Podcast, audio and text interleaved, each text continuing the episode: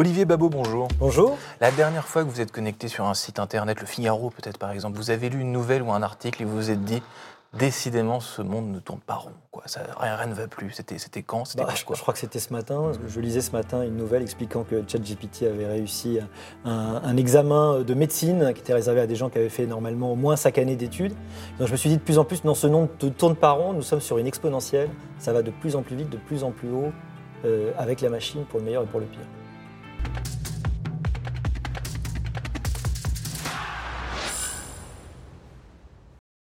Bonjour à tous et bienvenue au Talk Décideur du Figaro avec aujourd'hui en face de moi Olivier Babot, professeur, essayiste, fondateur de l'Institut Sapiens et un peu obsédé en ce moment par ChatGPT. Euh, on en reparlera. Euh, on va parler de Sapiens dans un premier temps. Donc Sapiens va fêter ses 5 ans, l'Institut, dans, dans, très peu de temps. La raison d'être de cet institut quand vous l'avez fondé, quand vous en êtes président, quand vous l'avez fondé, c'était quoi Et comment est-ce que ça a évolué en, 5 ans 5 ans des années-lumière à l'époque qu'on connaît? Ça paraît à la fois il y a peu de temps et il y a beaucoup de temps. On a fait plein de trucs en 5 ans. L'idée il y a 5 ans, c'était de créer un think tank moderne. Un think tank, c'est quoi? C'est une sorte de carrefour où on fait se croiser les expertises, où on fait travailler ensemble les gens, on essaye de produire de la réflexion qui éclaire le débat public avec la vitesse du débat public, mais avec probablement la rigueur aussi euh, de l'académisme, évidemment que je connais par ailleurs. Tout ça en faisant se parler ensemble des mondes, euh, du public, du privé, euh, des médias, du grand public, parce que vraiment tout ce qu'on fait est gratuit et ouvert à tous. Et on a des gens qui se connectent de partout dans le monde, et, enfin de partout en France et de partout dans le monde, et ça c'est très agréable. Tous ces gens-là discutent, on essaye d'éclairer les enjeux aujourd'hui qui sont extraordinaires. Sapiens, quand on l'a créé, l'idée c'était la machine change le monde, pour le meilleur, pour le pire. Et ben, il faut essayer d'apporter des réponses. Ben, depuis cinq ans, c'est pas ennuyé. Voilà. Ça, je veux bien le croire. Comment est-ce qu'on choisit ces combats? Alors, on parlera de vos combats ensuite, Olivier Babot, mais les combats de l'Institut Sapiens, comment est-ce qu'on les choisit? Euh, Année après année, vous faites quoi? Vous vous adaptez, vous voyez ce qui se passe dans le monde, vous lisez la presse, parfois pour le meilleur comme pour le pire, et vous vous, vous adaptez à ça? On lit énormément de choses, on regarde un petit peu par capillarité, et puis euh, en fait on est évidemment euh, intéressé plus sur certaines choses. On a aussi des experts qui viennent et qui nous disent tiens j'ai envie de porter une parole là-dessus, et donc nous on les aide à se valoriser, à pouvoir euh, peut-être mettre en forme leurs réflexions, ou on organise des groupes, et puis évidemment ah, il y a des choses... De tête, un peu et un petit peu, bah, très souvent en fait il suffit qu'ils viennent, et puis on rencontre énormément de gens, on rencontre des centaines, des milliers de gens chaque année, c'est ça qui est passionnant dans ce, dans ce métier, et qui sort vraiment d'ailleurs de, de l'université où on est pour d'autres raisons plus concentré sur d'autres choses. Et donc en rencontrant plein de choses, on a plein d'idées, les idées germent, mais à un moment on dit ah bah tiens là euh, par exemple sur la douleur chronique, euh, sur l'observance médicale, euh, sur la santé visuelle, pour prendre juste des exemples qui sont dans la santé, on dit ah il y a un truc, on a envie de mener un combat, on a envie de faire entendre une voix, hmm. ou ah il y a un truc qui est pas normal, il y, a, un scandale, il y a, y a un manque, les gens sont pas au courant de telle chose, il faut parler de ce sujet. On a une idée, on se développe, on on étudie, on fait une petite étude et, puis voilà on sort des chiffres ou, des, rapports et on en parle. Parce que je me souviens au tout début de Sapiens, c'était le grand sujet. Aujourd'hui, c'est totalement rentré dans le. Ça s'est moulé, disons, ça s'est greffé à notre époque, mais c'était l'intelligence artificielle. Je me souviens du docteur Laurent Alexandre, que vous connaissez bien. L'intelligence artificielle, c'était le buzzword, c'était le chat GPT. Euh, de, de, 2017. Bah, il faut se souvenir, il y, a des modes. Hein. On parlait aussi de l'imprimante 3D à un moment, ça a complètement changé. Parfois, on est déçu, il se passe rien. Et l'IA, c'était ce qui s'est passé. C'est-à-dire qu'après une, une, sorte d'excitation, c'était un peu retombé parce qu'on s'était dit, bon, l'IA forte, c'est dans très longtemps. Et en fait, depuis quelques semaines, on est dans un monde complètement nouveau parce qu'on se rend compte qu'on n'a pas besoin d'une IA très intelligente, parce que ChatGPT est encore stupide, elle ne sait pas ce qu'elle fait en fait. Hein. Il n'y a pas de hmm. conscience de soi, il n'y a pas de volonté. En revanche, il y a extrêmement performante avec les nouvelles technologies euh, d'intelligence artificielle qui se sont développées et la puissance qui va avec et qui donne des résultats authentiquement bluffants dont les applications en économie, dans la société, euh, sont, sont infinies. Intelligence artificielle, métavers, c'est le genre de, de concept dont on se dit, euh, dont, ils font un peu peur, et on se dit un peu, peut-être même par paresse, oh là, ça c'est vraiment le futur.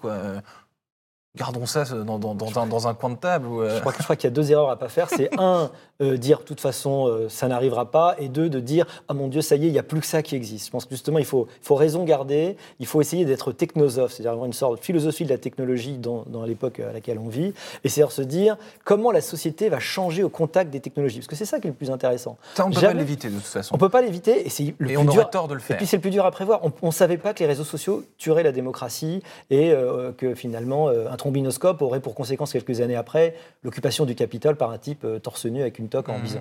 On ne pouvait pas imaginer ça. Et bien pourtant, c'est ce qui s'est passé par euh, justement l'effet d'alchimie qui est très intéressant entre en gros nos cerveaux du paléolithique, nos institutions du Moyen Âge et puis euh, ces technologies dignes des dieux avec lesquels on vit de plus en plus. Tout ça fait un réactif de plus en plus explosif. C'est ça qu'on essaye de regarder, d'observer, peut-être de prévenir et d'arranger les choses. Parce que notre croyance, c'est évident qu'on ne peut pas débrancher les nouvelles technologies, que tout ce qui. C'est la loi de Caldor, hein. tout ce qui peut se faire va se faire. Il faut donc qu'on essaye d'aiguiller. La question, c'est comment on arrive à aiguiller tout ça. D'aiguiller, de réguler, de faire en sorte que, bah, que, ce ne soit pas le, la que ça soit pour le, chaos, quoi. pour, le bien commun, dans l'intérêt, euh, dans l'intérêt des gens, et qu'évidemment on, ne verse pas dans les scénarios dystopiques dont on voit très très bien tous, puisqu'on va tous au cinéma et on lit les livres, hmm. on voit très très bien à quoi ces scénarios dystopiques pourraient correspondre. Vous êtes un tweeto, donc un utilisateur de Twitter. Très, dépendant, je très, suis, un, tweetaolique. Voilà, un tweetaolique, Olivier Babot, et vous faites souvent des états d'âme sur, sur ce que vous voyez, sur ce que vous lisez, et on vous sent souvent désespéré. Moi je trouve quand je lis vos, euh, vos tweets, désabusé, désarçonné parfois. Et pourtant, vous ne manquez pas d'énergie finalement, que, que, la nouvelle soit négative ou positive. Vous savez, c'est Gramsci qui dit qu'il faut euh, le pessimisme de la raison et l'optimisme de la volonté. J'ai ça sur Twitter. Un jour, quelqu'un m'a demandé, je crois que c'était un ancien étudiant qui, me suivait, il m'écrit, mais je ne comprends pas quelle est votre stratégie sur Twitter. Et je lui dis, mais j'ai pas de stratégie, il se trouve que je suis entre deux portes, je suis dans le taxi, je, fais un, je suis dans le train, je voyage beaucoup. Eh ben, j'ai une idée, j'écris un truc, j'ai pas énormément de filtres, j'en ai un peu heureusement, sinon on verrait ce que ce serait, mais j'ai pas énormément de filtres, donc je tweete, et puis c'est rigolo parce qu'il y, y, a pas mal de gens qui réagissent. Quoique j'ai une règle très importante sur Twitter, c'est que je lis quasiment pas les commentaires.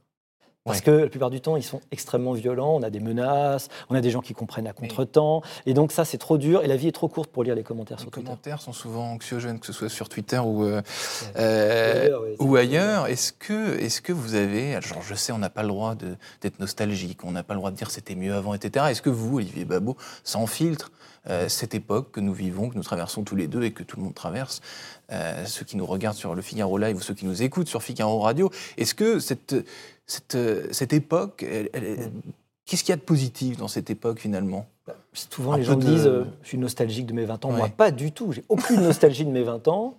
Euh, je suis très content tel que je suis. Je suis content d'être dans ce monde qui est hyper excitant, qui est peut-être un petit peu inquiétant à certains abords, mais ce côté vertigineux de ce qui se passe, l'incroyable quantité de toutes les possibilités et des progrès réels pour l'humanité en, son entier qu'on a aujourd'hui, c'est un truc extraordinaire. Au XVIIIe siècle, il y aurait d'autres enjeux, mais enfin, c'était quand même pas les mêmes. Ou même d'ailleurs au XXe, cette ère des extrêmes, extrêmement violente politiquement. moi, j'étais plutôt content en 89 de l'avoir se, se, clore avec la fin du, du, mur de Berlin. C'était pas la fin de l'histoire. On voit que l'histoire continue de façon différente et qu'on peut faire quelque chose. Moi, je suis ravi d'avoir tous ces outils, mais il faut pas évidemment tourner le dos à tous les défis que ça. ça Olivier Babou, je sais qu'on a une passion euh, commune, enfin peut-être plusieurs, mais en tout cas une passion commune. Ce sont les buzzwords, enfin les mots, les, expressions, euh, les choses à la, à la mode. Euh, le, monde d'après, c'est entre guillemets, le monde d'après, c'est quelque chose dont on a parlé pendant toute la crise sanitaire. En gros, aujourd'hui, le monde d'après, ben, il y a, plus, on ne le lit plus dans la presse, on n'en parle plus. Euh, est-ce que vous pouvez me décortiquer, m'analyser peut-être, professeur Babot, ce, tic de langage et ce, buzzword? D'abord, les buzzwords sont facilités par le fait qu'on vit dans des médias qui eux-mêmes vivent avec des journalistes qui vivent avec des choses qui sont comme une forme de prêt-à-penser qui arrange beaucoup. C'est un peu comme euh, ce que j'essaie d'apprendre à mes étudiants de ne pas faire, c'est-à-dire utiliser les mots qui sont les expressions toutes faites. Vous savez, l'inflation galopante est toujours galopante. et au bout d'un moment, si l'expression est toute faite et qu'elle est tout le temps utilisée, eh ben elle est vide. Et ce qu'il faut, c'est en permanence essayer de les réutiliser.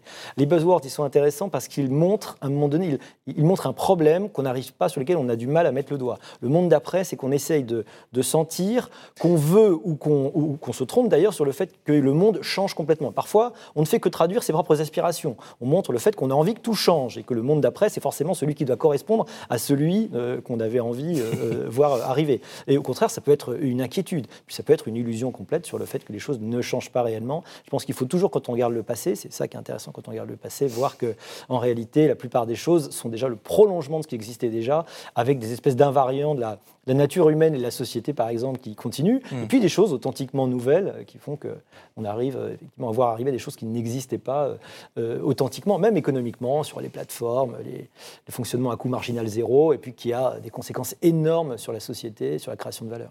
Vous avez évoqué, Olivier Babou, vos, étudiants, un étudiant qui, qui vous avait écrit. Euh, vous êtes prof, euh, donc vous enseignez à des, masters notamment, vous êtes entrepreneur. Est-ce que ça se. Vous êtes essayiste, je l'ai dit aussi en, préambule, mais est-ce que ce sont des choses qui se, qui se confondent bien, qui se, vous articulez votre vie professionnelle de façon. comment vous faites voilà. Bah, en fait, quand on est professeur de, gestion d'entreprise et qu'on parle, par exemple, de la psychosociologie de la décision, mmh. parce que je fais des cours là-dessus, en fait, tout ce que je fais à côté, il enrichit mes cours, parce que je peux parler de ce que les entreprises font, parce que j'en vois tous les jours, de ce que font les entrepreneurs, de la façon dont ça fonctionne, des questions que ça pose. Je crois vraiment que de plus en plus l'universitaire, avec le temps qui, qui évolue, il a besoin justement d'être quelqu'un de transversal qui fait le lien entre les savoirs, entre les disciplines, qui pose des questions, qui problématise. Parce qu'évidemment, pour apprendre des choses euh, très concrètes euh, et très ponctuelles, l'étudiant, de plus en plus, il a plus besoin de nous, il peut aller sur Internet pour faire ça. Vous êtes un universitaire proactif, on pourrait dire. Oui, je suis un universitaire qui, sort beaucoup des murs de l'universitaire. Je pense qu'il faut tous les styles. Euh, vous pouvez avoir des gens qui sont à 100% à l'intérieur et c'est très très bien. Moi, je suis un universitaire qui très rapidement a senti le besoin d'aller à l'extérieur. J'ai fait un petit peu de politique, j'étais en cabinet ministériel, je me suis intéressé à la chose publique. Je m'y intéresse toujours, mais d'une autre façon, pas dans l'engagement, mais plutôt mm. dans l'engagement des idées. Et je pense vraiment que le, débat public a besoin euh, d'espèces de de, gens qui viennent titiller euh, et qui ont un peu cette liberté, comme j'ai cette chance-là, mm liberté de ton, cette liberté de parole, et puis cette liberté de temps qui fait que j'ai le temps de réfléchir à ce qui mm. se passe. Et puis une partie de mes activités, c'est de faire des conférences euh, à droite, à gauche sur ce monde qui, arrive. Est-ce qu'enthousiasmer, enchanter les élèves, c'est une chose évidente à notre époque? Est-ce que vous, quand vous étiez sur les, sur les bancs de l'université, que vous aviez un prof en, face de vous, un universitaire, qu'est-ce que vous appréciez ou pas chez cet universitaire et qu'est-ce que vous reproduisez dans votre façon d'enseigner La recette Babo pour enseigner, c'est quoi Si tant est qu'il y en ait une? J'essaye déjà d'être enthousiaste. J'ai assisté dans ma vie, j'étais étudiant très longtemps, euh, dans, beaucoup d'endroits, dans plein de disciplines. j'ai vu beaucoup d'heures de cours, dont beaucoup euh, ont été ennuyeuses, mais certaines m'ont marqué pour la vie. Et en fait, mon objectif, dès que je rentre en cours, quels que soient euh, les, étudiants et le type de formation, c'est de dire je vais vraiment essayer de faire une différence et que cette heure qu'on a passée ensemble, que euh, le coût d'opportunité soit pas négatif pour eux, pour parler en économie, c'est-à-dire que vraiment, ils ne regrettent pas leur matinée, leur après-midi, qu'ils aient appris quelque chose, qu'ils aient euh, retenu des phrases. D'ailleurs, parfois, je, croise des étudiants, quelques années plus tard, fait plus de 20 ans que j'enseigne, quand je les croise, ils me disent un jour vous avez dit ça, eh bien ça m'a ah. marqué et ils, se le répètent. Alors c'est souvent marrant, c'est pas une phrase dont vous vous souvenez forcément d'ailleurs, mais, mais c'est quelque chose qui les, qui les marque. À l'instant T. À l'instant T hmm. et qui les fait réfléchir. Je crois vraiment qu'on est dans notre rôle euh, de professeur et si d'ailleurs les professeurs euh, réussissent à se maintenir face à l'intelligence artificielle et aux nouvelles technologies pour transmettre le savoir demain, c'est parce qu'il y aura ça. Il y a ce côté peut-être à la limite un peu maître-disciple où euh, vous essayez de faire passer des choses qui sont quasiment de l'ordre de, de l'expérience de vie, beaucoup de questionnements et qui vont euh, être en résonance. C'est ça que j'essaye de faire à chaque fois. Après, ça ne marche pas à tous les coups. Merci. Merci. Infiniment, professeur Babo, donc je l'ai dit, essayiste, fondateur de l'Institut Sapiens, d'avoir répondu à mes questions pour le Talk Décideur du Figaro. Je vous souhaite une bonne fin de journée. Merci.